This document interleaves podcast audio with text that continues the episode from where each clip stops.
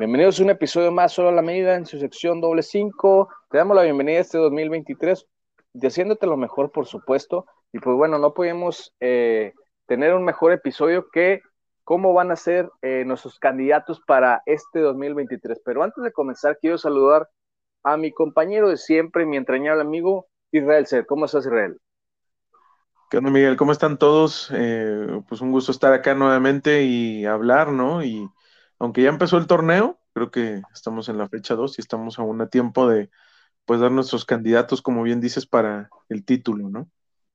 Pero creo que estamos a tiempo porque, pero que si el, este episodio hubiera sido en, la, en el número uno, pues a lo mejor no hubiéramos visto cómo se desenvolvían los equipos en la primera fecha o antes de esto. Entonces creo que estamos en el punto ideal. Pero bueno, eh, para no alargarnos, dinos cómo, cómo vamos a comenzar, quién va a ser para ti en esta lista, en este top de los candidatos para el 2023 a ser campeón de la Liga MX. Mira, yo te voy a dar mis tres eh, candidatos. Creo que podemos diferir, como en algunas ocasiones hemos diferido, pero yo los voy a poner en este orden y pues podemos platicar del por qué, ¿no? Yo pondría en primer lugar al campeón Pachuca. Eh, el campeón Pachuca. Creo que diste en un punto muy importante, ¿no? Estamos viendo apenas en dos fechas lo que los equipos han mostrado y podría parecer contradicción porque el Pachuca viene de ser goleado, pero aún así yo creo que, y acaba de sufrir una baja importante, ¿no? De, de Nico Ibáñez entonces, aún así yo los pongo como el candidato número uno. El número dos pondría a los Tigres, eh, que creo que han armado un buen equipo y por ahí no sé si en algún momento puedan contratar a alguien más, no me extrañaría. Y en tercer lugar, yo pondría este torneo al Toluca. Muy bien. Esos tres. Perfecto. Ahora voy a dar mi lista. Yo en número uno pondría, coincido contigo, el Club Pachuca para ser eh, bicampeón en este torneo. Por, pues, eh, el buen trabajo que tiene Almada, ¿no? En segundo lugar pondría a las Águilas del la América. Por supuesto, siempre tiene que tener ese rol protagonista. Y en tercer lugar pondría al Club Atlas de Guadalajara. Ok, ok. Eh, yo yo te preguntaría ahí, creo que podrías porque son los, porque es el campeón, ¿no? Sí, y por el, por el trabajo que se viene, que se viene desenvolviendo, y creo que tiene una buena estructura, una buena base de chicos, y creo que el trabajo de Almada, que también es, hay que decirlo, y no es poca cosa, es uno de los candidatos que tienen para ser candidato, perdón, director técnico de la selección en este nuevo proceso. Entonces es un, digamos, es, un, es un crack, ¿no? De, la dirección técnica. Y pues bueno, hace un buen trabajo, tiene solidez. Por ahí a lo mejor van a vender eh, algunas piezas como se va, se va a venir eh, todavía desenvolviendo o se va a venir dando altas y bajas en el mercado. Pero creo que tiene una buena base y un trabajo muy, muy bien desarrollado y por eso es que lo pondré como el candidato número uno. Sí, aparte eso que el hecho de, de, él ya ha estado, bueno, tiene, ¿no? Digamos en su palmarés, que los subtítulos no pero tiene su valor, ¿no? Llegar a dos finales y un campeonato, ¿no? Que le hacía mucha falta. Yo te he puesto que muchos equipos o entrenadores quisieran llegar a finales consecutivas o bien en dos años llegar a tres de las cuatro que, se juegan. Entonces creo que creo que sí, sí es algo que, que le ayuda a, Almada, ¿no? Y creo que sí es un candidato natural para dirigir a la selección mexicana. Sí, por supuesto. Y bueno, hablando del número dos, tú pusiste a... A los Tigres. A los Tigres. ¿Cuál es el motivo? Yo creo que los Tigres tienen... Eh, yo, yo creo que Miguel Herrera, no tú, el entrenador. Sí, sí, muy bien. es un entrenador que a mí no me parece bueno, honestamente. Creo que es muy motivador, creo que eh, alienta a su equipo, pero creo que en, táctica muchas veces queda muy limitado. Ahora, tienen un, técnico como Diego Coca que si bien se fue de con una con una reputación de Atlas de jugar muy defensivo, pues creo que acá no, no lo hemos visto. Bueno, yo he visto eh, pues los dos partidos de los Tigres no han jugado tan defensivos como se podría pensar. Sí, o sea, pues está bien parados atrás, pero también eh, hubo momentos en este último partido donde tocaban el balón de una manera muy, muy buena, ¿no? Haciendo triangulaciones, paredes.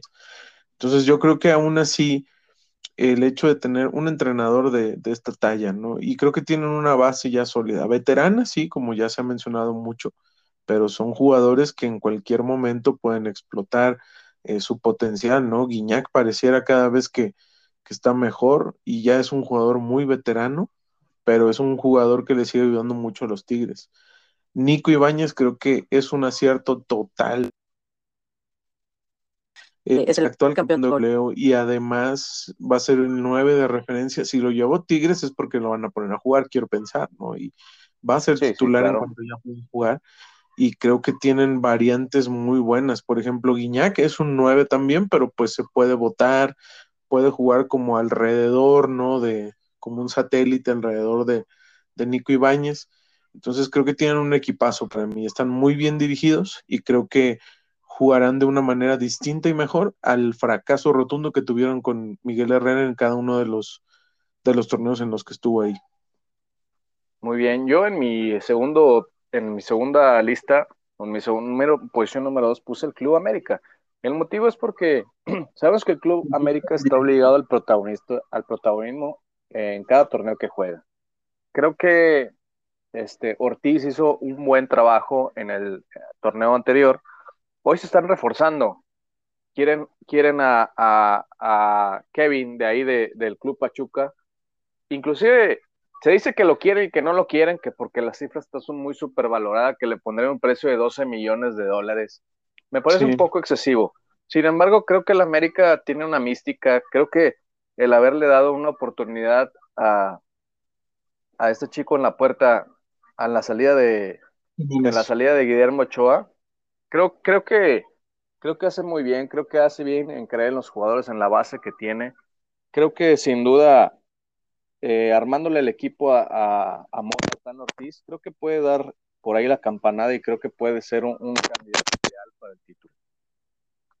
Sí, eh, mira, ¿sí me escuchas? Sí, sí. Creo que eh, yo personalmente no veo a la América tan fuerte. Creo que se me. Mira, yo te voy a decir así, y no tengo nada en contra del América. Creo que soy objetivo, pero a mí se me hacen equipos el América y el Monterrey. Eh, creo que sí, en algún momento la baja de Ochoa le puede afectar. Mm, creo que la defensa para mí tiene problemas muy serios de defensa en América.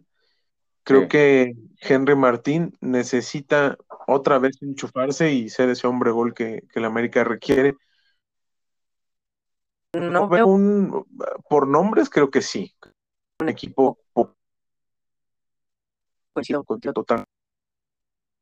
No lo veo pues del título, honestamente. Puede llegar a semifinales y creo pero Mm, Tano Ortiz creo que ya está obligado a, ser campeón.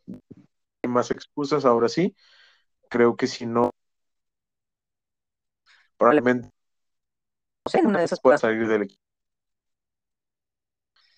Pero, no lo veo tan, tan fuerte como se maneja al América. Pero es mi opinión.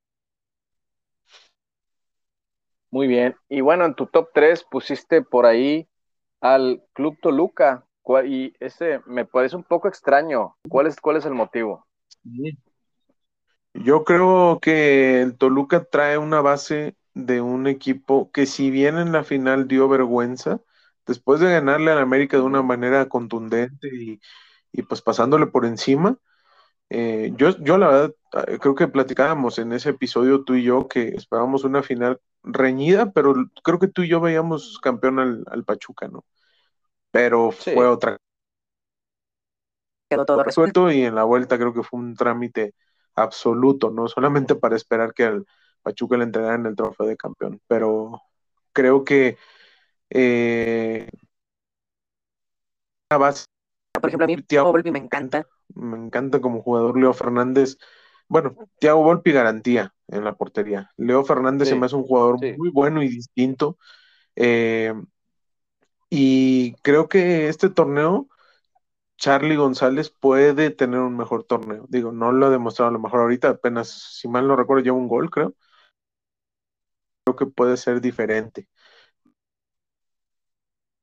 Ya con experiencia igual, campeón, que muchas veces en liguillas eso te termina pasando factura si tienes experiencia a favor de tu equipo, eh, con algún título o todo esto. Entonces, eh, creo que ese trabajo lo podemos ver eh, reflejado título, ¿no? De, de, del Toluca. Ahora también lo pongo porque, pues, si te das cuenta, puse dos de los tres finalistas del torneo pasado y puse a los Tigres en el mundo aún así. Pero para mí estos son los candidatos y Toluca, pues por este proceso que también ya traen y creo que tienen un muy, muy buen equipo. Perfecto. Yo por ahí puse al Atlas de Guadalajara, que no es poca cosa, hace poco fue campeón. Parece que Julián Andrés Quiñones es uno de los principales jugadores de esta Liga MX. Por ahí yo lo apuntaría a estar cerca de ser el MVP y sin exagerar, sin miedo a exagerar. Tienen por ahí a Julio Furch, que viene, o sea, es un tipo que a lo mejor eh, es de perfil bajo, pero es es muy efectivo. Tú teniendo a Julio Furch, que, fue buscado por muchos clubes como Santos, inclusive el Club América lo, buscó, muchos, muchos clubes lo han buscado, hoy está en el Atlas y está consolidado en, como centro delantero, y creo que lo hace muy bien. Hay jugadores de renombre, Aldo Rocha, Camilo Vargas en la puerta, inclusive el Hueso Reyes, me parece que eh, está tomando un segundo aire y está, está teniendo, desenvolviéndose de una manera muy impresionante me gusta, me gusta mucho las alternativas que ofrecen, me gusta mucho cómo se desenvuelve. Vi por ahí el partido contra Mazatlán, me gustó lo que vi, me gustó las variantes, cómo esa versatilidad, la verticalidad con la que juegan, me, me gusta el dinamismo. Entonces creo que ofrecen una buena propuesta y creo que son serios candidatos al título. Sí, creo que es un equipo que va, va a dar mucho de qué, de qué hablar. Apenas ha jugado un partido, lo,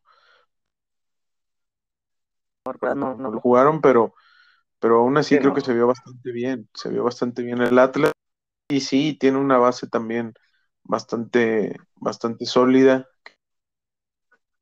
Cambiaron de técnico, creo que también puede ayudar a los mismos jugadores. Y ojo con el técnico que tienen, ¿eh? viene de romperla por allá, por Asia, entonces, es un, es un técnico que a lo mejor no ha tenido, eh, no, no, tiene el renombre aquí en México, pero tiene mucha experiencia en el fútbol. Y pues bueno, esperemos que le vaya, que le salgan muy bien las cosas aquí en México. Así es. Y pues bueno, para concluir, Rael, ¿algún mensaje final que tengas? ¿Un comentario? Pues vamos a ver eh, al final de, esta temporada, a ver cómo, cómo nos va con estos pronósticos que dimos. Esperamos que sea un buen torneo, ¿no? Que haya emoción, que pues que gane el mejor y que, haya muchos goles, ¿no? Y ojalá también que no se pierda tanto tiempo con esas cosas del bar y todo esto que a veces termina dando un poco el tiempo efectivo de juego y, pasamos mucho tiempo en el bar y todo. Y bueno, que sean mejor puntuales para en pro del espectáculo y que, que gane este torneo el que mejor juegue, ¿no? Por supuesto, y bueno, ojalá para el bien del espectáculo, para el bien del aficionado y para bien de todos, que gane el fútbol.